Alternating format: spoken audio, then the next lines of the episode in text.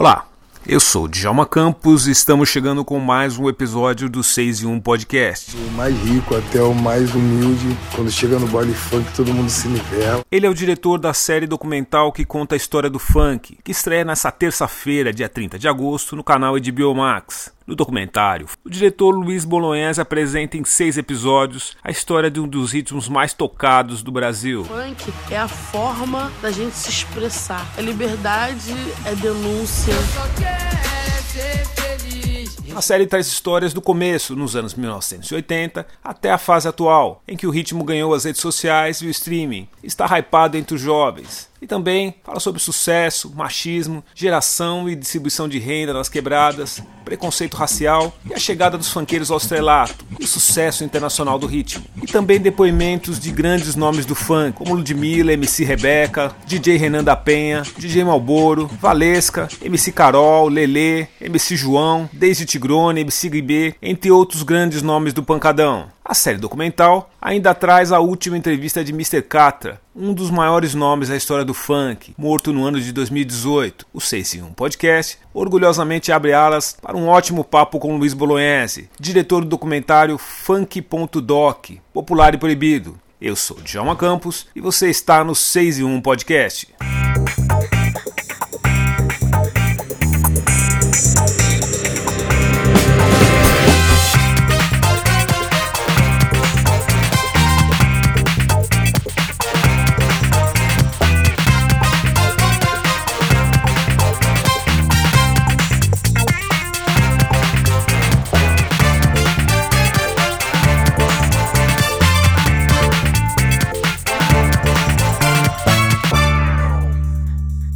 Obrigado Legal. por aceitar a conversa com a gente. Imagina, obrigado você por abrir esse espaço aí para o funk. Ah, eu adoro funk. Na verdade, eu, eu sou, sou old school, mas conheço mais o funk antigo do que o funk novo. Sim. Ah, é? É. E, aliás, já é até uma pergunta que eu ia começar te fazendo. Posso mandar? Pode. Eu queria saber como é, como é que surgiu essa ideia de realizar essa produção, porque a gente sabe que você dirigiu por exemplo, um documentário sobre a Elis Regina, e agora está fazendo um roteiro, fez o roteiro da, da viagem de Pedro. É seu, né? Não, é, o roteiro é da Laís. Ah, é da Laís, eu, assim foi o seu. Não, é, não, eu não assino esse roteiro. Eu fiz outros filmes dela, né? O Bicho dos Sete Cabeças, Chega de Saudade, As Melhores Coisas do Mundo e Como Nossos Pais dela. Ah, mas tá. o A Viagem de Pedro eu só fui um consultor, trabalhei na pesquisa e fiz consultoria, mas o roteiro eu não assino porque eu não fiz. Ah, legal. Mas, Luiz, Antes de, de, produzir esse doc, você já era um, um, apaixonado pelo pancadão, já tinha uma conexão com a, com a cultura do funk? Não, a história foi assim. Na verdade, é, fazer o documentário é que realmente tirou alguns dos últimos, alguns preconceitos que eu tinha, principalmente com as músicas. É, eu tinha uma, um, um, certo incômodo com a música da ostentação, com aqueles que estava tocando em São Paulo e achava muito maluco algumas letras que me pareciam sexistas e machistas, né? E que, que, que quase, algumas até quase é, é, pedófilas, né? Sobre as novinhas, vou te pegar, umas coisas muito fortes. Só que o funk chegou para mim musicalmente, eu gosto de música e eu de cara, quando eu comecei a ouvir funk, eu gostei da batida. Eu adorei a música e de cara eu curti muito, mas eu fiquei paradoxalmente, muito é, é, incomodado com essas letras e não tinha uma opinião sobre o que eu achava sobre isso. Aí as minhas filhas de 14 e 12 anos começaram a ouvir funk no meu carro em casa e nas festas. E aí eu comecei a me aproximar ainda mais do funk. Eu adorava a, a, as músicas, mas muitas letras me incomodavam. Aí eu comecei, eu preciso entender esse negócio, esse movimento cultural que é tão forte, tão potente e tão polêmico. Aí eu resolvi fazer a série, dizendo assim: se eu quero entender, o Brasil precisa entender melhor. E tem muito preconceito em torno disso. Aí eu iniciei esse projeto com a Gulani, e depois a, a, a HBO adorou o projeto e a gente entrou em pesquisa. Ficou quase oito meses fazendo pesquisa e depois é, definindo quem seriam os entrevistados, depois saímos para entender o que é, né, o que é esse movimento cultural, que eu já sabia que ele era gigantesco, muito importante, muito forte, importante para o Brasil. E aí eu fui conversando com o pessoal que faz funk, eu fui ouvindo depoimentos e falas que me fizeram ver que, é, mesmo essas questões que eu estava falando, elas estavam ainda, é, que eu pensava, elas estavam ainda imbuídas de um tipo de preconceito. Por exemplo, eu falei com algumas mulheres do funk, MC Carol, Ludmilla, a Thaís, a bailarina, sobre as letras machistas e sexistas do funk. Se, se, se, o funk não era machista e sexista, elas ficaram chocadas, ela dizendo assim, elas me responderam e, e essas respostas me convenceram. É, o, é, o episódio 4, que eu acredito que você não viu. Elas não, falam, ainda não vi. É, é, é, é, o episódio 4 e a voz das mulheres. Elas falam o seguinte: o Brasil é machista e sexista. Você vai no ônibus, é um ambiente machista. Você, na, no, em qualquer empresa do Brasil, você viu, a gente viu agora a Caixa Econômica Federal, qualquer empresa, denúncias nos Estados Unidos, na Pixar, na Apple, todo, todos os lugares são machistas. E aí as pessoas vêm acusar o funk de ser machista, ou seja, no funk tem, tem machismo, tem sexismo, como tem no, em tudo que se Toda faz a sociedade brasileira, né? Isso, agora você querer taxar o funk de machista é, é, é usar um carimbo para diminuir uma potência cultural. O funk é também, e muito principalmente, elas me diziam, uma, e eu concordei completamente, a entrevista era, pra, era, era, era, justamente, eu decidi que não ia eu falar o que é o funk, eu não faço voz off, não fiz uma série que eu interpreto e eu explico. Público, vejam que eu vou dizer o que é o funk. Não, as, as pessoas que fazem o funk, que pensam o funk, alguns intelectuais que eles é que explicam para todos nós o que é o funk, e eu entrei com os ouvidos. E aí, por exemplo, eu concordei com essa leitura delas, elas dizendo o funk é um espaço que nós temos para fazer, é, é, inclusive, o movimento feminista, um movimento das mulheres pretas fala no funk como em nenhum lugar. E eu, isso me convenceu completamente, né? A própria Ludmilla falando da música que a Rebeca canta, que ela compôs Cai de Boca no meu bucetão, de uma certo modo é educação sexual para as massas, né? A mulher não quer ser só penetrada, tratada, ela, ela é, por exemplo, é uma música que fala Cai de Boca no meu bucetão, é uma, uma, uma, uma, tem uma potência de educação sexual feminista maior do que qualquer outra coisa. Da mesma maneira, elas me fizeram isso, várias pessoas, a gente já sabe disso, que tem de música é, é, social no funk, né, de, de, apelo social, de reivindicação social, apontando para a desigualdade, para o racismo, fazendo toda essa denúncia. E, por fim, eu ouvi também do, dos, dos MCs, DJs que tiveram no movimento do chamado funk ostentação, como a MC Guimê, me dizendo, é engraçado né, essa pergunta, porque eu fazia perguntas de... Ele falou, é engraçado, né? A, a elite financeira brasileira consumindo é, não, é, não é problema. Quando a gente fala que a classe pobre, favelada, da quebrada, tem o direito de consumir e ostentar, porque isso tem a ver com a nossa autoestima, a gente vai ser acusado de estar tá, de tá sendo. É, é, de, de, de, enfim, de não estar tá sendo justo socialmente, e MC Guimê, Bin Laden, Bin Laden vira para mim e fala, é, Bolognese, eu Sabe qual era meu sonho na infância? Não, não faço ideia. Comer um sanduíche de presunto e queijo e uma garrafa de Coca-Cola.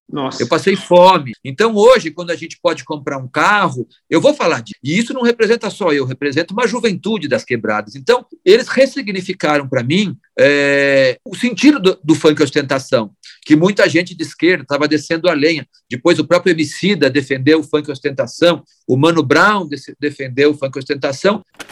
Teve um encontro de rap que eu vez, uma, uma, fui uma vez que o cara virou para mim e falou assim: muitos aí, certo? O cara falou assim, e, e era para mim, certo? O cara falou assim: era direto. É, porque tem cara que ajudou o funk a entrar em São Paulo. Eu lembro quando chegou, eu fiz parte, eu ajudei.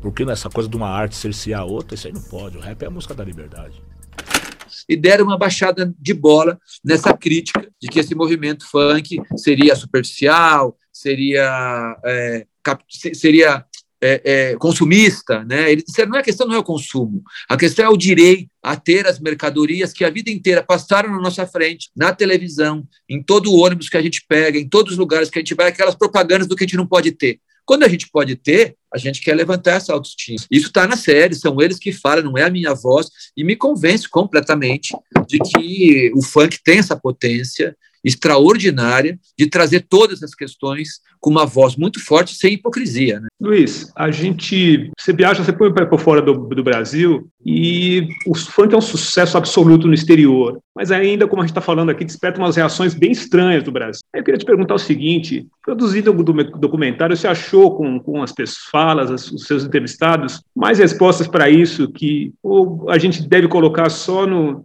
esse crédito no racismo, no preconceito contra um ritmo que nasceu nas favelas e é feito por pessoas negras e está fazendo muito sucesso. É, o Catra vai falar isso, né? nem, nem sou eu que falo isso, né? O Catra fala no episódio, ele fala o que o, o, o funk é, é, é perseguido e tem preconceito porque a gente começou a ganhar muito dinheiro. Isso incomodou. Quando a gente, na favela, começou a ganhar grana, isso incomodou muita gente, porque, porque é um país racista, porque é um país que não superou as feridas da escravidão, né? Então, o próprio Catra fala isso e várias pessoas falam isso. Incomoda essa, essa economia direcionada para a favela, mas na verdade ela é também um vetor econômico extremamente importante. O funk, a indústria do entretenimento é uma das indústrias mais importantes no PIB, por exemplo, nos Estados Unidos, a indústria do entretenimento é a maior parcela do PIB, maior que a indústria de arma. Então, o entretenimento é muito forte. Aí, quando você tem no Brasil, na indústria do entretenimento, um movimento cultural que vem da periferia, que vem da quebrada, sendo predominante ao lado do sertanejo, em alguns,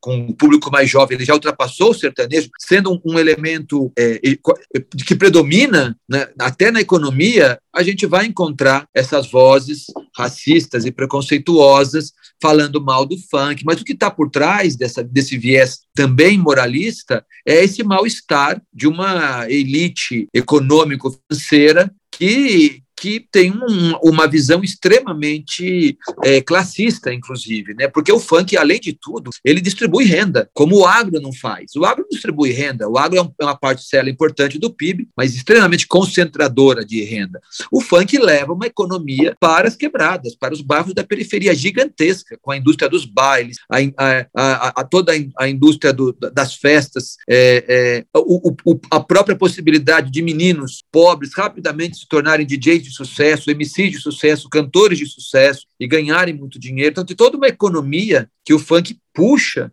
recursos e faz uma importante distribuição de renda. Eu acho que é isso. Não é eu que falo, são os próprios fanqueiros que falam que é isso que está por trás do preconceito, esse incômodo, né, de um Brasil que ainda não aceita essa, essas transformações que vieram que não vai ter volta, elas estão em processo, né? Muita coisa é, é, está acontecendo no país nesse sentido, né? De, de entender que, que a periferia não é periferia, que a periferia é centro, que a periferia é onde se produz economia nesse país e que a quebrada é, é está tendo voz como nunca teve, né? No cinema, nas artes plásticas, nos quadrinhos, na música sempre teve, mas agora ainda mais, né? A, a, o samba veio muito da quebrada. Mas agora a música eletrônica predominante, que é a música preta do funk, também está dominando todos os lugares. Né? Então, eu acho que todo esse movimento extremamente potente e saudável para o país, ele vai encontrar resistência. Inclusive, ele encontra não só da elite mas a gente vê também uma, uma resistência na intelectualidade de esquerda, que também tem um lado dela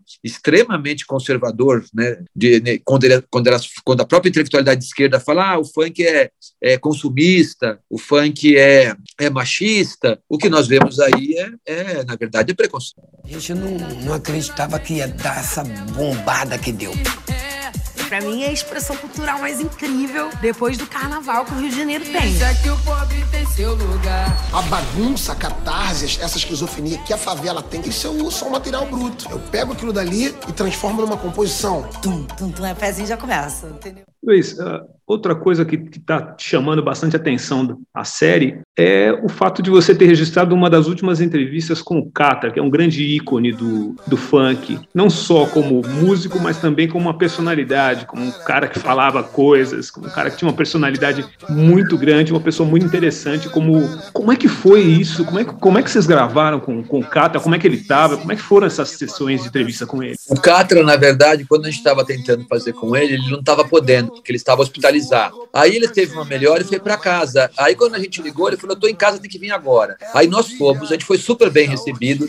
Você vê na, na, na, nos primeiros episódios da série, ele está em vários episódios, mas ele recebeu a gente no momento que ele estava bem, é, mas ele estava mais magro do que do que antigamente, aquela força muscular toda dele estava mais enfraquecida, mas não ele não estava é, com menos brilho nos olhos. Ele estava com baita brilho nos olhos, com muita força na narrativa, com muita vontade de falar, é, contando histórias maravilhosas, porque ele é um grande artista, um grande contador de histórias, e jogando duro e falando direto. Né? Então, é, eu fiz algumas perguntas provocando ele, por exemplo. Eu perguntei para ele se, se, o funk não seria sexista, machista, e que eu tinha visto num show dele ele passando o cartão de crédito é, na, nas nádegas de uma mulher. Eu perguntei, falei, agora o cara vai me dar uma porrada. Ele ficou me olhando bem assim, tipo, o que esse cara tá falando? Daí ele falou, funk, sexista, essa hora que eu passei o cartão de crédito na, na, entre as nádegas de uma mulher, você não entendeu nada. Eu deixo o cartão, eu tento tirar o cartão de crédito e ela segura com as nádegas. Aquilo ali é uma modo de mostrar a força da.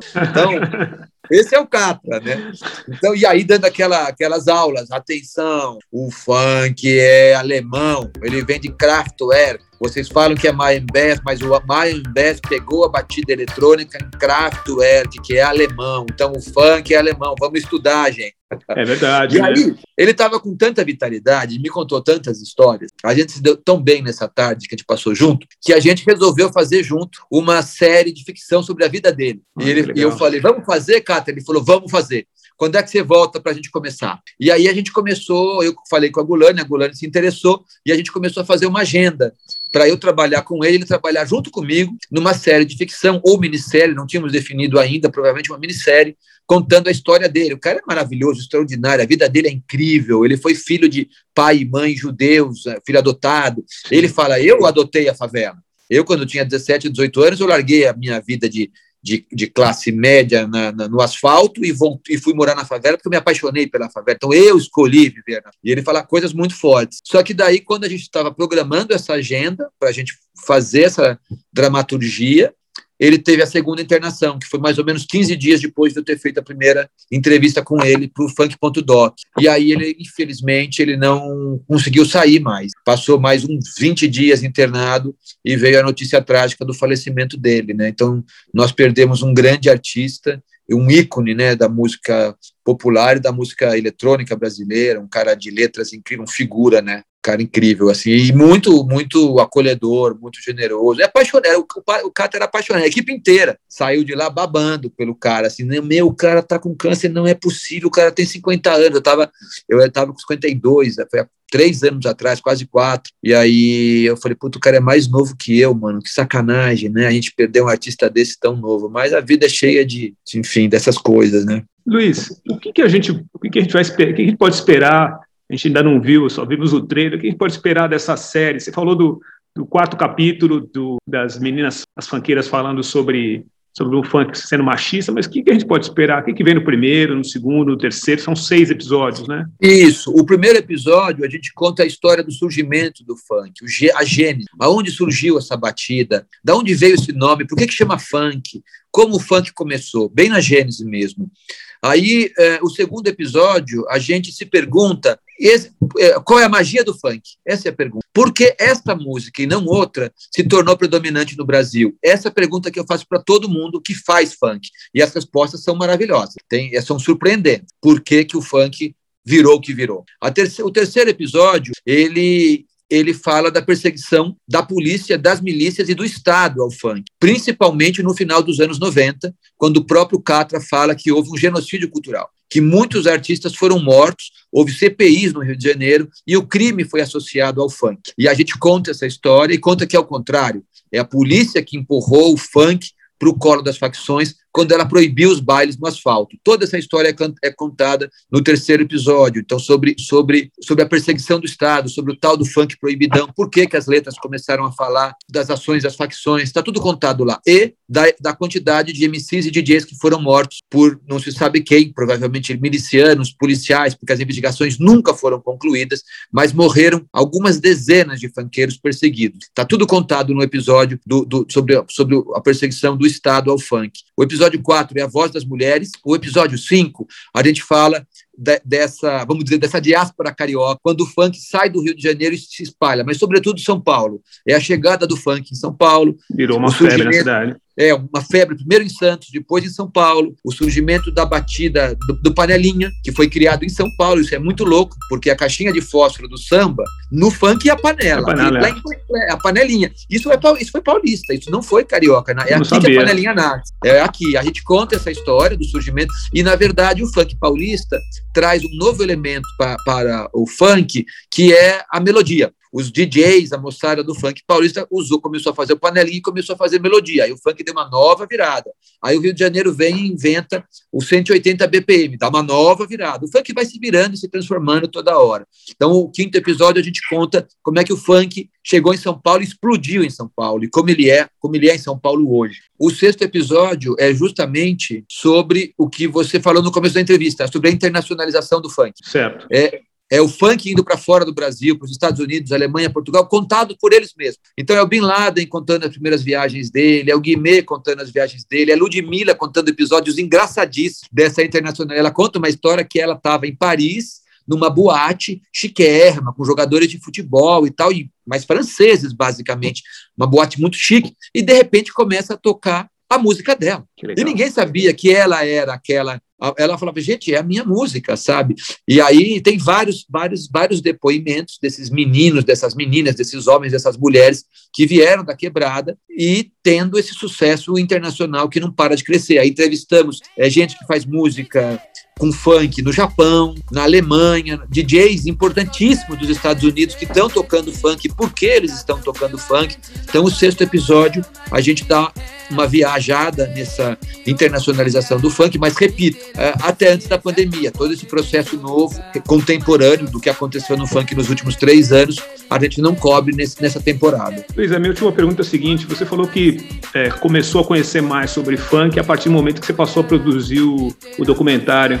Agora, depois dessa longa imersão, onde você coloca o funk dentro do, a importância do funk dentro do cenário do, da, da, música brasileira e que, eu, qual foi a sua avaliação agora depois de ter mergulhado nesse universo? Eu, eu tenho do, do, do ponto de vista cultural, para mim o funk é o, é o fenômeno cultural mais importante do Brasil nas últimas cinco décadas, quatro décadas. Eu comparo a bossa nova, a tropicália, mas sobretudo só o surgimento do samba. Eu acho que o funk ele está no mesmo, no mesmo tamanho de importância cultural quando o funk surge, o samba surge no final do século XIX começo do 20, também perseguido, também cheio de interdições e proibições. Era proibido andar com violão na rua, porque os caras criaram uma lei da vadiagem e a pessoa podia ser presa se ela estivesse vadiando. E carregar um violão era prova de vadiagem. Então o cara que estava andando com um violão podia ser preso.